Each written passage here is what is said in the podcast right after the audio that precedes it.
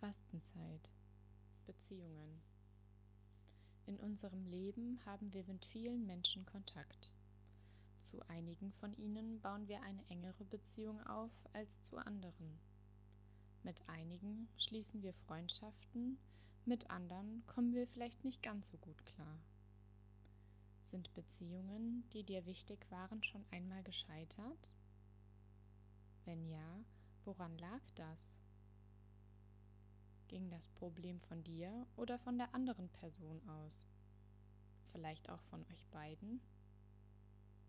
Bist du dadurch verletzt worden?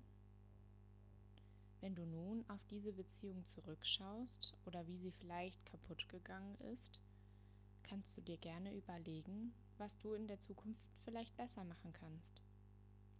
Was würdest du ändern? Würdest du vielleicht Probleme direkt ansprechen?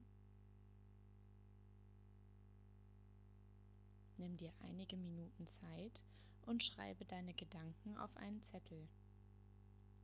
Wähle dann ein Element aus. Feuer. Verbrenne deinen Zettel vorsichtig. Wasser.